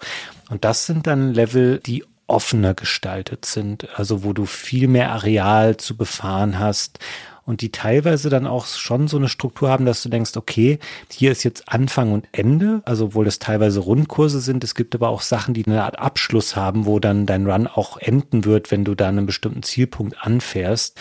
Das sind im Konkreten, ich sag's jetzt einfach mal, bevor wir die teilweise noch genauer beschreiben, eine Schule in Miami, eine Mall in New York, es ist ein Downtown-Abschnitt in Minneapolis, es ist ein Downhill-Abschnitt in Phoenix und man kann noch über die Straßen von San Francisco skaten. Wenn du hier fünf Leute fragen würdest, dann würden die dir fünf verschiedene Antworten geben, was ihr Lieblingsabschnitt ist. Ich muss tatsächlich sagen, ich finde den Schullevel sehr gelungen. Das ist der zweite Abschnitt des Spiels. Und das ist eben was, wo du sehr viel mehr Areal auf einmal befährst und sehr viel mehr sehen kannst in diesen zwei Minuten und wo du auch eher dann abwägst, okay, was versuche ich jetzt anzugehen? In diesen zwei Minuten, die zur Verfügung stehen. Du startest in so einem etwas höher gelegenen Bereich. Hinter dir befindet sich eine Sporthalle, die du übrigens auch befahren kannst. Da sind dann auch so diese typischen Sitztribünen, die du so in amerikanischen Schulsporthallen hast. Du kannst eine lange Treppe runterfahren Richtung Schulhof, der nicht ganz authentisch Schulhof ist, weil es gibt da eben auch Pools und es gibt da auch Rampen, die sich zum Skaten anbieten. Aber es gibt eben auch Tischgruppen, wo du denkst, okay, da würden normalerweise Leute sitzen sitzen. Es gibt Schulglocken, die da sind. Du kannst dann noch weiterfahren. Da kommt dann auch nochmal ein Abschnitt, wo große Skatepools sich befinden. Und dann kannst du hintenrum quasi wieder zurück Richtung Start fahren und kannst dir auch sagen, hey, ich fahre mal durch diese offene Tür und fährst dann da so eine Rampe hoch und kannst es auch schaffen, auf die Dächer der Schule zu gelangen, die du auch für Tricks wieder verwenden kannst. Und es ist eine einigermaßen, natürlich um ein paar Skate-Optionen ergänzte Nachbildung einer Schullandschaft und du hast sehr, sehr viele Möglichkeiten hier kreativ Punkte zu machen, Sachen zu finden. Es ist interessant, wie du hier an das versteckte Tape kommst und es öffnet das Spiel nochmal auf eine ganz andere Art und Weise. Und du weißt dann, okay, in einem Warehouse habe ich jetzt verstanden, so funktioniert die Steuerung, so funktioniert das Spiel, aber das schnelle Erreichen und wo es auch mehr eben um dieses Street Skating geht, also nicht nur darum, dass man ständig irgendwo hochspringt und in der Luft irgendwas macht, sondern eben auch Strecken überwindet, das spiegelt sich hier dann schon mehr wieder. Und es setzt sich so ein bisschen in der Mall in New York dann fort an der Mall hat mich immer ein bisschen irritiert. Da gibt es dann eben auch Treppen und Rolltreppen und du fährst durch verschiedene Einkaufsbereiche dieser Mall, aber es geht irgendwie tendenziell immer vom Startpunkt weiter nach unten und irgendwann erreichst du halt auch den Ausgang und dann Ende der Run. Das ist so ein bisschen was, da kommt mir die Exploration gewisserweise zu kurz und ich bräuchte nicht unbedingt diese Level, die so einen klar definierten Start- und Endpunkt haben ja, später Minneapolis, San Francisco auch schöne Kurse. Ich finde aber, die Schule ist für mich ein Klassiker einfach unter den Tony Hawk Kursen und in späteren Spielen werden diese Sachen, die wie sie hier verbaut sind, fast schon dann zu bodenständig und wahrscheinlich auch von den Entwicklern als dröge empfunden wurden. Da kommen ja dann teilweise ganz abstruse Sachen dazu. Du bist auf einem Kreuzfahrtschiff unterwegs und was weiß ich nicht wo überall. Hier sind es wirklich noch sehr in der Realität verankerte Gegenden, an denen das Skaten zelebriert wird und ja, finde es schöne, klare Karten, die man hier wirklich befahren kann. Allerdings, auch das kurz hier einmal erwähnt, merkst du natürlich dann hier auch, wir sind auf einer PlayStation 1 noch unterwegs. Je größer solche Areale dann werden, desto schwieriger wird es für die Hardware und du merkst es in manchen späteren Abschnitten, dass die Sichtweite nicht super hoch ist und dann musst du die Sachen eben häufiger spielen, um zu wissen, ah okay, da hinten, da ploppt gleich eine Häuserwand auf, die ich jetzt noch nicht sehen kann. Das sind eben Zugeständnisse, die damals aufgrund der Hardware noch gemacht werden mussten. Genau, ich finde schon auch die Schule am besten, weil das ein offener Level ist und man so ein Gefühl von Weite hat, wie man sich da durchbewegt. Und ich finde es ein super Vorteil des Spiels, dass das so realistisch daherkommt. Und ich glaube auch, hätten sie hier gleich so mit freakigen Levels im Raumschiff, unter Wasser, in der Eiswelt angefangen, wie es ja später so ein bisschen wird, dann hätten sie sich keinen Gefallen getan dieses Spiel will halt richtig drauf liegen auf dem Sport. Ja, es will realistische Moves zeigen, es will eine realistische Bedienung haben, es will echte Skater zeigen und es will, soweit es irgend geht, echte Orte zeigen. Das ist echt ein cleverer Move, finde ich. Das ist ja so ein bisschen dieses Skater-Gefühl, weil man ja den urbanen Raum mit dieser Sportart so erobern kann oder einnehmen oder neu entdecken. So ein bisschen so wie Parkour laufen, was ja heutzutage so modern ist. Wenn du halt spazieren gehst durch die Stadt, dann siehst du halt die Stadt und wenn du Parkour läufst, dann siehst du halt plötzlich Wege nach oben, Wege, die du mit Sprüngen überwinden kannst. Und genauso ist es beim Skaten ja auch. Du siehst eine Treppe und das ist halt einfach eine Sprungrampe. Und wenn die Treppe 40 Stufen hat, dann kannst du sie halt nicht springen, weil sie dann ein unüberwindbares Hindernis ist und hat sie 20, kannst du sie vielleicht springen. Und dieses Gefühl, dass die Stadt sich unter deinem Blick verändert als Skate Parkour oder als Skate-Gebiet. So sind diese Levels halt auch, die am Anfang erstmal wie eine Schule oder wie eine Mall, naja, eine ziemlich kaputte Mall, aber eine Mall erscheinen oder ein Lagerhaus und die dann sich in deinem Kopf so zusammensetzen zu diesen Orten, an denen bestimmte Tricks besonders gut stattfinden können. Und das haben sie echt ganz gut gemacht. Das ist unterstützt ganz gut durch die Engine. Du sagst schon, das Spiel sieht okay aus für seine Zeit, also schon nicht schlecht, aber auch nicht so super duper hat ein bisschen Schwierigkeiten in der Darstellung von großen Reichweiten, auch nicht unüblich, aber es lädt fast nicht nach. Ja, es hat kaum Ladezeiten und es hat echt eine saubere Physik für seine Zeit, für so ein Spiel. Das fühlt sich gut an, die ganzen Sprünge fühlen sich realistisch an, die Art, wie der Charakter Tempo aufnimmt und Tempo verliert, je nachdem, welche Arten von Rampen du lang fährst und so. Das fühlt sich an wie in der echten Welt einigermaßen, ja, für so ein Spiel. Und das ist das, worauf sie offenkundig Wert gelegt haben und das ist ihnen auch gelungen. Ja, das sind wichtige Punkte, die du hier gerade ansprichst, die ich jetzt so auch erwähnt hätte, weil das kann man auch gar nicht genug loben, wie gut sie das umgesetzt haben. Also wir haben vorhin schon mal gesagt, wie simpel und zugänglich die Steuerung ist, aber das wäre keine große Leistung oder würde nicht viel helfen, wenn das, was du eben dann da machen kannst, nicht überzeugend umgesetzt wird. Und hier hast du das Gefühl, es ist super responsiv. Also das Spiel ist überhaupt nicht langsam und nicht träge, sondern es ist genau das Gegenteil. Das, was du machst, wird vom Spiel sehr schnell umgesetzt, sehr nachvollziehbar umgesetzt und das macht richtig viel Spaß. Und ja, es ist halt immer die Frage, realistisch es ist wahrscheinlich auch nicht richtig, wie bei allen Sportspielen so. Also du bist ja auch nicht Lionel Messi, wenn du halt irgendwie mit Argentinien bei FIFA gewinnen kannst. Und das Spiel macht dir das ja auch sehr, sehr leicht. Aber du hast das Gefühl, das, was ich hier mache, da besteht eine Relation dazu, was dann auf dem Bildschirm passiert. Und ich weiß auch genau, wenn ich stürze zum Beispiel, das passiert häufig, auch in den zwei Minuten, weil es ist selten, dass du mal einen Run hast, wo du wirklich zwei Minuten lang nur fährst, weil du willst ja auch gut sein, du willst viele Punkte machen und dann wirst du irgendwann mal eine Aktion nicht stehen und dann weißt du genau, okay, ich hatte zu wenig Speed aufgebaut, ich habe versucht, die Drehung jetzt zu lang zu machen oder ich lande an der falschen Stelle oder habe das Brett falsch ausgerichtet. Du weißt genau, warum du gescheitert bist und das finde ich auch immer sehr, sehr wichtig bei Spielen, die so häufige Neustarts erfordern. Du sagtest es eben schon mal, spiele da nicht nach. Also wenn du einmal im Level bist, kannst du sofort Pause machen, dann neu starten und dann geht es direkt wieder los. Das ist total psychologisch ein wichtiger Aspekt, dass du weißt, okay, darum ist es jetzt schiefgegangen. Beim nächsten Mal mache ich es anders oder ich mache es besser. Das ist schon alles sehr, sehr gelungen und ich würde sagen, die Technik ist hier und auch die Grafik zweckdienlich, aber ich meine das wirklich in einem positiven Sinne. Das sorgt dafür, dass das Spiel funktioniert. Es ist bei weitem aber nicht das schönste PlayStation-Spiel aller Zeiten. Es läuft auch nicht mit 60 Frames oder so. Absolut nicht, aber es bringt es flüssig rüber und alles funktioniert und hält das Spiel sehr, sehr gut zusammen. Also die Engine arbeitet so Hand in Hand mit dem, was sie erreichen wollten und wie das Spiel konzeptuell angedacht ist. Aber es gibt sicherlich andere Disziplinen, mit Disziplinen meine ich jetzt Bestandteile des Spiels, die eher dafür sorgen, dass hier eine tolle Atmosphäre auch aufkommt, die sehr gut nochmal dieses ganze Skater-Ding trägt. Und ich muss da jetzt auch gar nicht so drum rumeiern, was ich meine. Wie schön du überleitest.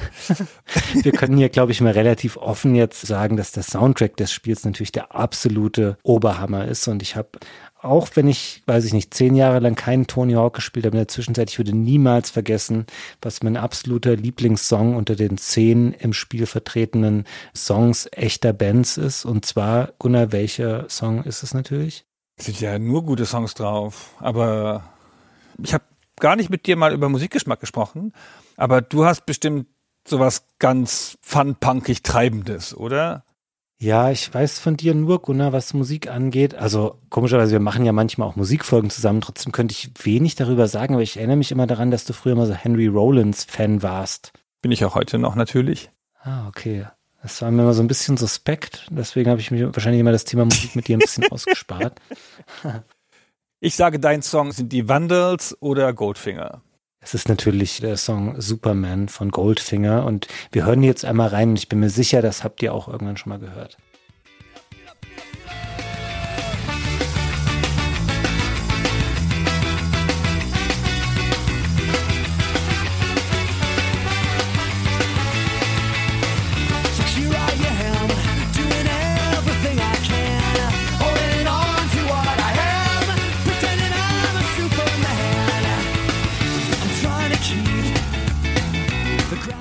Gunnar, ich sag's dir, ich kann den Song einfach hundertmal hören und alleine was es zur Motivation bei mir nochmal beiträgt, wenn der Run losgeht und der Auftakt von diesem Song kommt dann da reingeballert, das macht mir so viel mehr Spaß, das dann nochmal zu versuchen.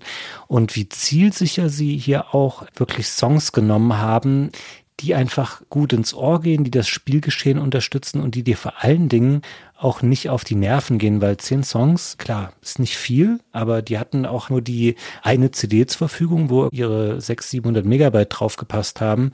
Und das haben sie top ausgewählt. Also was du da hast noch an Dead Kennedys und Primus zum Beispiel ist da auch drauf. Also weiß nicht, korrigier mich da, ist nicht so eine Mainstream-Band. Nein, das sind ja die Götter sind das ja. Die haben so einen tollen Bassisten zum Beispiel, den fand ich damals schon Hammer. Ja. Wie heißt der Les Claypool? Oh, den Namen weiß ich gar nicht mehr auswendig. Ich glaube, so heißt der. Und die Songs sind teilweise auch ein bisschen schräg. Sie sind sehr unterschiedlich, aber alle sind natürlich so nach vorne gehende Gitarrensongs. Aber jetzt musst du mir deinen Lieblingssong auch noch sagen. Police Truck von den Dead Kennedys.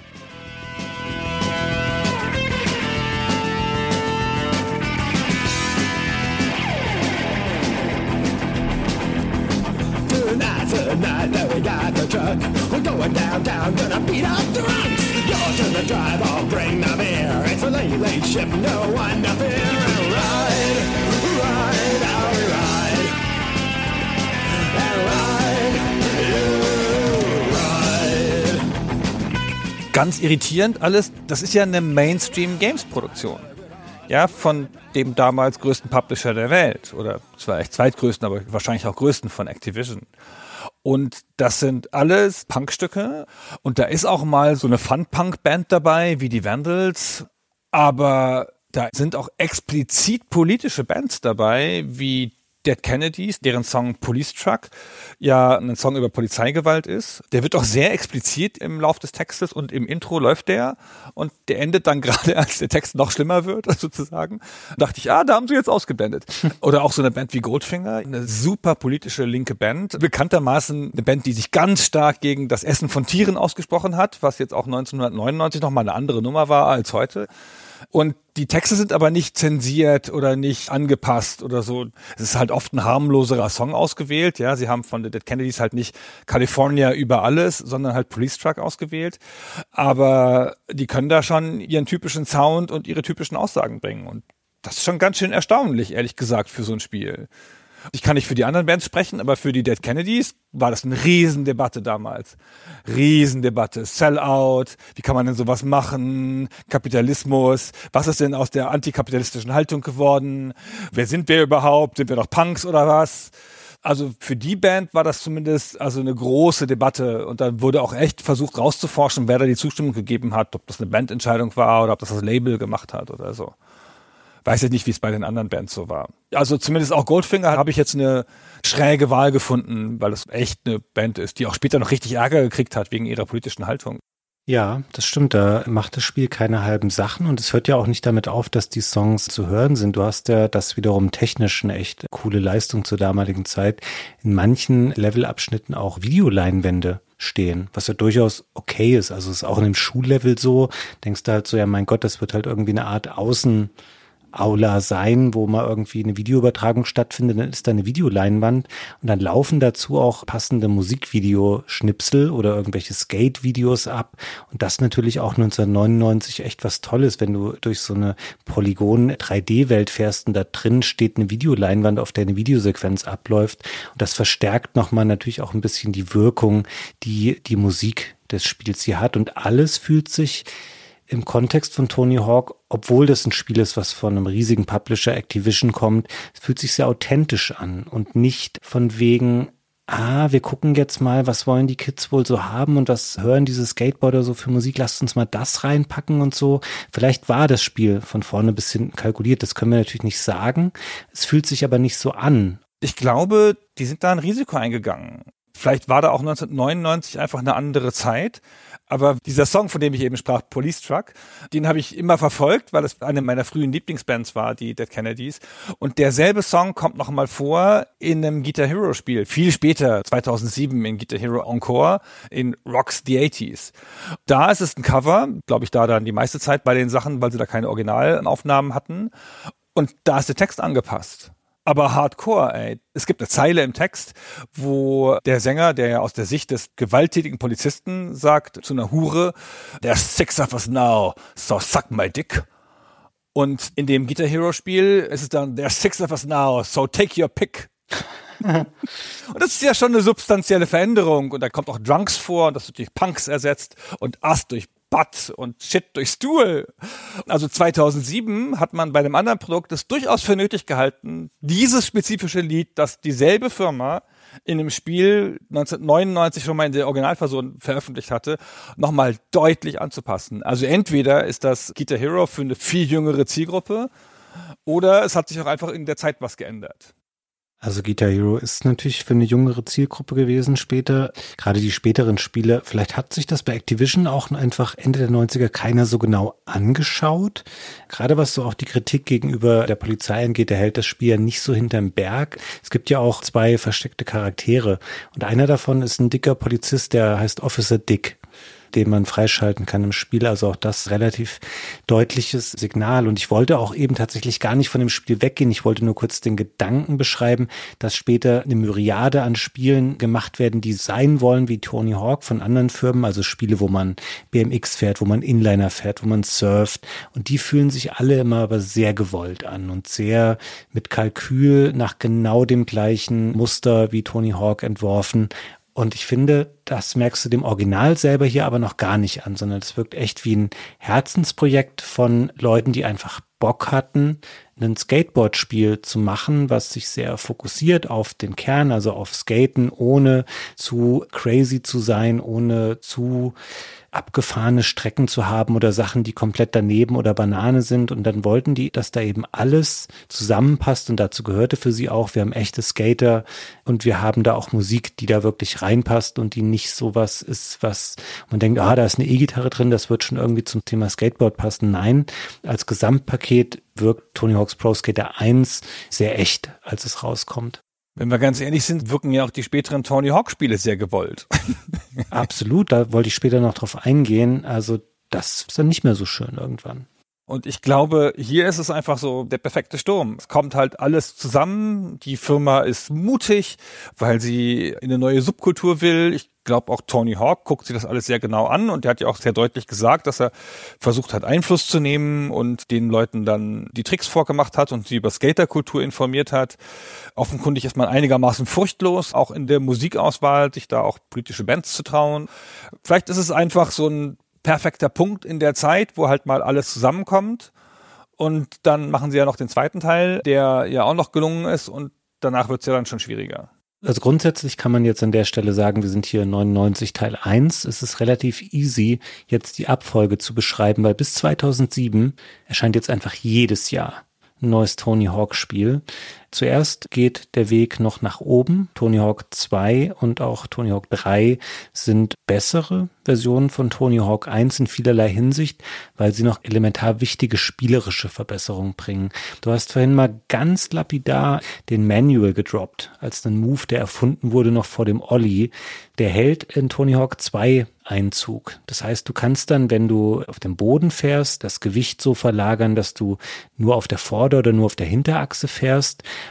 Und das wertet das Spiel als eine Aktion, die quasi deinen, deinen Punktezähler oder deinen Kombozähler am Laufen hält.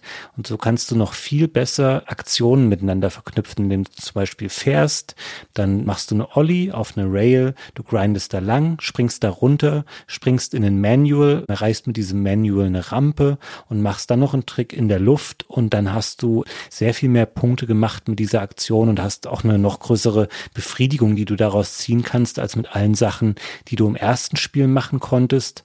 Und im dritten Teil, um das jetzt mal ganz verkürzt darzustellen, kommen noch Reverts dazu. Das ist eine Aktion, um auch vertikale Tricks dann noch verlängern zu können zu Kombos. Das heißt, du springst hoch, du machst deinen Trick in der Luft und wenn du landest, drückst du eine Schultertaste. Dann machst du mit dem Board quasi einen Revert, also eine 180 Grad Drehung von Fahrer und Brett. Und auch das ist dann wieder eine Aktion, die den Kombozähler weiterlaufen lässt. Du machst ein Revert, du gehst dann in ein Manual, springst auf eine Rail, springst wieder ab, machst wieder einen Manual, machst dann einen Trick und machst wieder einen Revert und theoretisch, wenn dein Momentum dabei nicht immer weiter dann abnehmen würde, könntest du in der Theorie das zu endlosen Trickketten verknüpfen. Das ist in der Praxis nicht unbedingt so, aber du weißt, worauf ich hinaus will. Du hast einfach immer mehr Möglichkeiten, dann immer größere und längere Kombos zu machen. Und damit ist eigentlich das Spiel, so wie es angelegt ist, im Hinblick auf seine spielerischen Mittel, relativ ausgeschöpft. Auf eine gute Art und Weise. Also der dritte Teil ist relativ perfekt. Und danach kommt dann Teil 4, dann kommen später Spiele wie Underground, wie American Wasteland. Es kommen Story-Modi ins Spiel. Video-Zwischensequenzen, Celebrities wie Bam Margera, dieser Jackass-Skater-Typ, der heutzutage, glaube ich, auch ziemlich abgebrannt ist. Es kommt ganz viel rein durch so einen Druck, dass man denkt, ah, wir müssen schon mal irgendwie was Neues machen. Die Leute kaufen vielleicht das gleiche Spiel nicht nochmal. Das ist natürlich erstmal eine lobenswerte Denke, aber es kommt immer mehr ins Spiel rein, was dieses Kern Gameplay verwässert, was eigentlich auch keiner haben wollte. Und das sind teilweise immer noch gute und kompetente Spiele.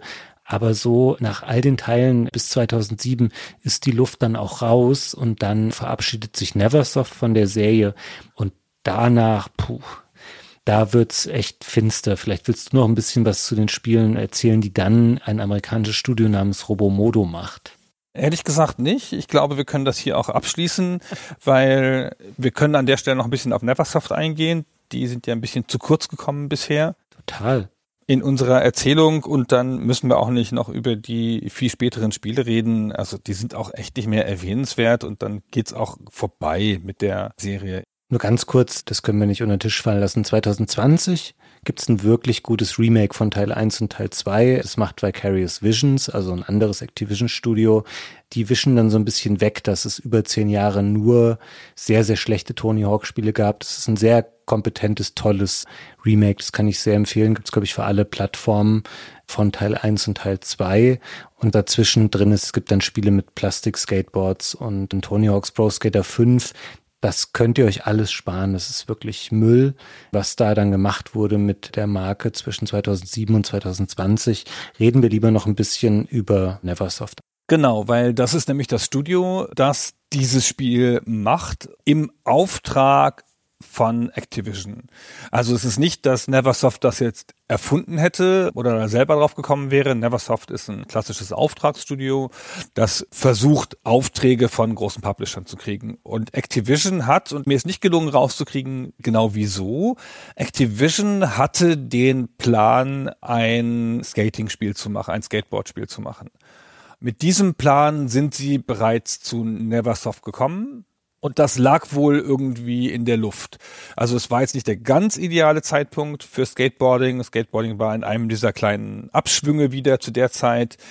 Aber Activision wollte gerne eins machen und andere Firmen waren auch dabei, sich das zu überlegen, dass sie mal eins machen wollten.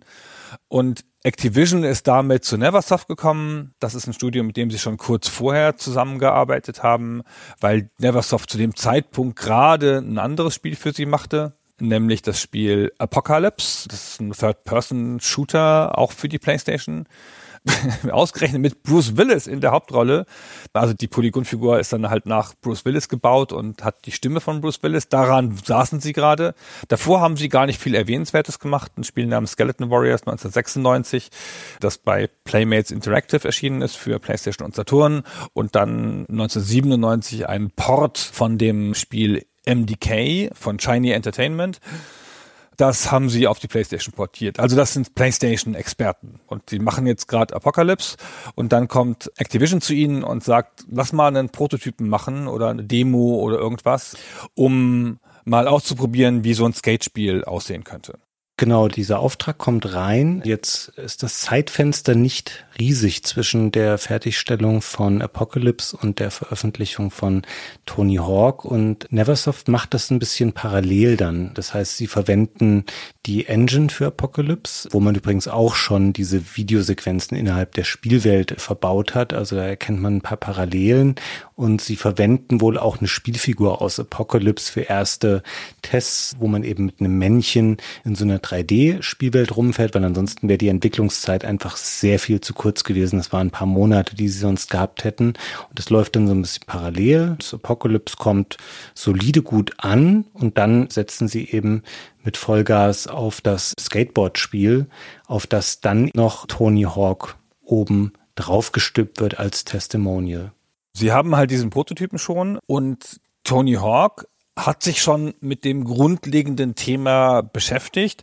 Wir sind hier im Jahr 1998 noch in der Entwicklungszeit, weil in diesem Jahr und im Jahr davor andere Firmen zu ihm gekommen sind und gesagt haben, lass uns mal ein Skateboard-Spiel machen. Er hat sich das dann immer angehört und angeschaut und das hat ihn dann nicht überzeugt und man weiß jetzt auch nicht, welche Spiele das sein könnten und ob die jemals was geworden sind. Jedenfalls wird es nichts mit Tony Hawk und einem Auftritt in einem Spiel.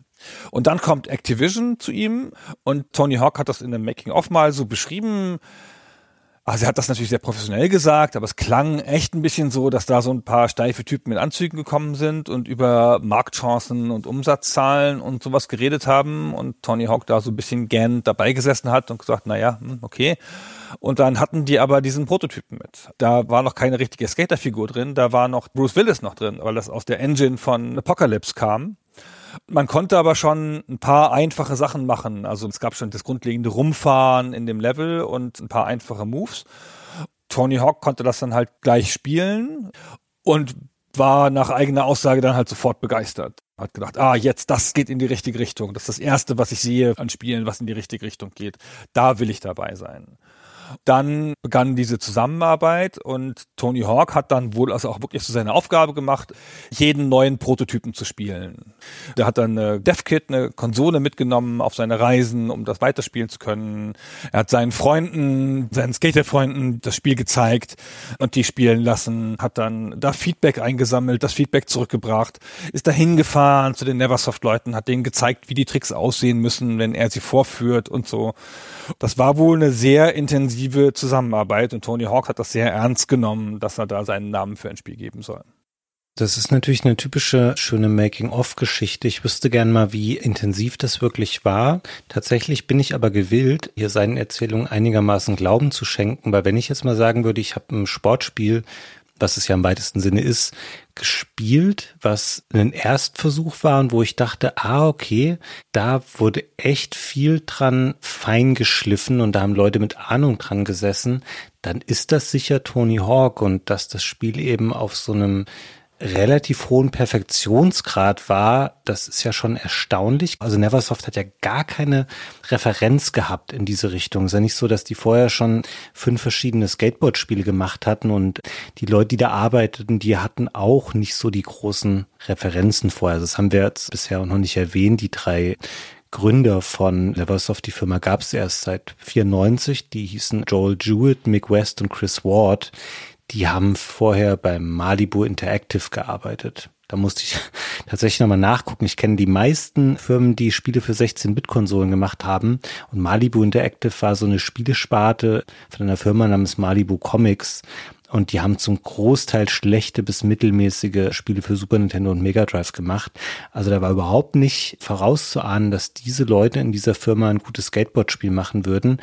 Und von daher glaube ich schon, dass da wirklich Tony Hawk dran saß und gesagt hat, nee, so nicht, mach das mal so, verändert das mal so und dass da wirklich viele Details letzten Endes auch einen großen Einfluss darauf gehabt haben können, wie sich dieses Spiel anfühlt, weil es gilt ja immer, wenn wir diese Konsolenspiele der 90er besprechen, ist ja nicht so, dass das Spiel dann rauskam und hat dann noch drei Monate lang Patches bekommen, sondern das hat so exzellent, wie es bis heute ist, ja direkt funktioniert am Tag, wo es im Laden stand. Und das ist schon eine erstaunliche Leistung für so ein Studio zu der Zeit.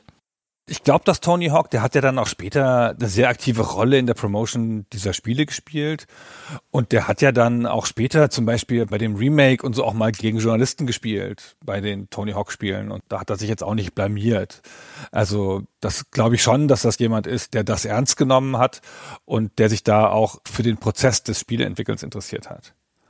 Ja, weiß man natürlich immer nicht. Ja, ist immer eine schöne Geschichte für ein Making-of, hast du ganz richtig gesagt. Aber in diesem Fall scheint das eine realistische Einschätzung zu sein. Mir fällt gerade noch ein Punkt ein, Gunnar, den wir nicht unter den Tisch fallen lassen wollen, weil wir haben vorhin mal gesagt, dass wir nochmal darauf eingehen, wie das Spiel auf andere Plattformen portiert wurde. Wollen wir das schnell noch machen? Ja, das können wir natürlich machen. Also die beiden vornehmlichen Ports, die dann kurz danach kamen, waren die auf das N64 und den Dreamcast. Und das N64-Spiel ist für die Limitierung des N64 sehr gelungen, ist ein bisschen abgespeckt, vor allen Dingen die Musik ist runterkomprimiert, weil ne, ist ja keine CD-Konsole, was soll man machen? Aber das ist kein misslungenes Spiel. Und die Dreamcast-Version, die ist sogar sehr gelungen, oder? Erinnere ich mich da richtig? Ja. Die ist sehr, sehr gut. Die hat vor allen Dingen grafisch echt deutliche Verbesserungen erfahren. Interessant ist, dass keine von den Portierungen von Neversoft war, waren auch nicht von dem gleichen anderen Studio, sondern auf dem N64 hat das Edge of Reality gemacht und für die Dreamcast hat es dann Treyarch gemacht. Das ist ein Studio, das kennt man bis heute, weil es an Call of Duty Episoden mitarbeitet und das sah sehr viel schöner aus auf der Dreamcast. Also klar, du hattest dann gefilterte Texturen und solche Sachen, die die PlayStation 1 nicht konnte. Also wenn man die Gelegenheit hat, es gibt ja keine Version des Urspiels für moderne Plattformen oder für den PC, dann kann man das spielen, wenn man nicht diese Neuauflage von 2020 spielen will auf der Dreamcast und hat wahrscheinlich die beste Version. Dann gab es eben noch die Engage-Portierung, die haben wir vorhin schon mal gelobt. Also die ist nicht ganz so gut wie das PlayStation-Spiel, aber hey, das war ein Mobiltelefon damals im Jahr 2003. Dafür war das schon sehr, sehr gut. Und das Game Boy Color Spiel ist so ein Top-Down-Geschicklichkeitsspielchen. Das ist nett, ist auch wieder von einem anderen Studio gemacht. Es hat aber mit dem Originalspiel eigentlich gar nichts zu tun, aber der Game Boy Color fällt natürlich auch technisch nochmal brachial ab gegenüber den anderen Plattformen. Das hast du halt gemacht, als du dann wusstest, okay, in dem Spiel und der Marke ist Geld drin. Das ändert sich später dann sehr. Es gibt dann immer mehr Portierungen für immer mehr Plattformen und da gibt es auch sehr, sehr coole Tony Hawk Spiele für den Game Boy Advance, die so eine isometrische Perspektive verwenden, die sehr gut das Spielgefühl der großen Teile einfangen. Aber wenn wir jetzt beim ersten Spiel bleiben, dann gerne einfach das Remake von 2020 spielen oder wenn es das Original sein soll, dann auf Dreamcast oder die PS1-Version kann man echt auch noch spielen. Das passt schon, wenn man die grafischen Erwartungen ein bisschen runterschraubt. Ja, ich finde, die ist noch sehr gut spielbar. Das ist echt kein Problem. Ich habe das nicht nur in der Originalversion gespielt, sondern mit dem Emulator am Mac und das ging echt sehr gut. Ja, Mensch, die Fortsetzung haben wir schon erwähnt. Ich kann vielleicht nochmal kurz sagen, ich habe mal geschaut, Verkaufszahlen technisch, du findest da nichts Offizielles. Also die Wired hat mal 2001 gemeldet, es seien dreieinhalb Millionen Exemplare des Spiels verkauft. Da wird nicht mehr so extrem viel dazugekommen sein. Und dreieinhalb Millionen ist schon im PlayStation-Kontext ziemlich gut. Das ist so Top 25 Niveau ungefähr. Und ja, dann kamen ja noch unzählige Nachfolger dazu. Also es war ein großer Hit, berechtigterweise. Tolles Spiel, sehr interessantes Konzept, sehr langlebige Marke begründet. Also da kann man schon nicht meckern und es ist absolut verdient, dass wir das jetzt in Folge, was haben wir denn, 58 auch mal gewürdigt haben. Was für ein tolles Spiel Tony Hawk damals war. Ja, also bei mir lief das ja so ein bisschen unter dem Radar und ich hatte erst nicht die Erinnerung an den Schlag, den das getan hat, als das gekommen ist. Aber man spürt das schon noch, was das für ein einzigartiges Spiel ist, gerade wenn man es halt mit anderen Spielen zu der Zeit vergleicht oder mit Skate-Spielen, die direkt davor oder auch die direkt danach kamen. Das ist echt ein Brett. Ich freue mich, dass ich es jetzt nochmal in der PlayStation-Version nachgeholt habe und dass nicht meine ganze Erinnerung an das Spiel die Engage-Version ist. Und ich habe jetzt auch nochmal kurz in das Remake reingespielt und vielleicht gebe ich dem auch nochmal länger eine Chance. Ja, das ist toll. Dann sind wir soweit durch für heute. Fabian. Ich denke auch. Vielen Dank für die Infos und das Gespräch und euch allen da draußen vielen Dank fürs Zuhören und bis zum nächsten Mal. Ja, von mir auch vielen Dank euch da draußen fürs Zuhören und dir vielen Dank, Gunnar, für das schöne Gespräch und wir hören uns bei der nächsten Folge hier bei Superstay Forever. Bis dahin und tschüss.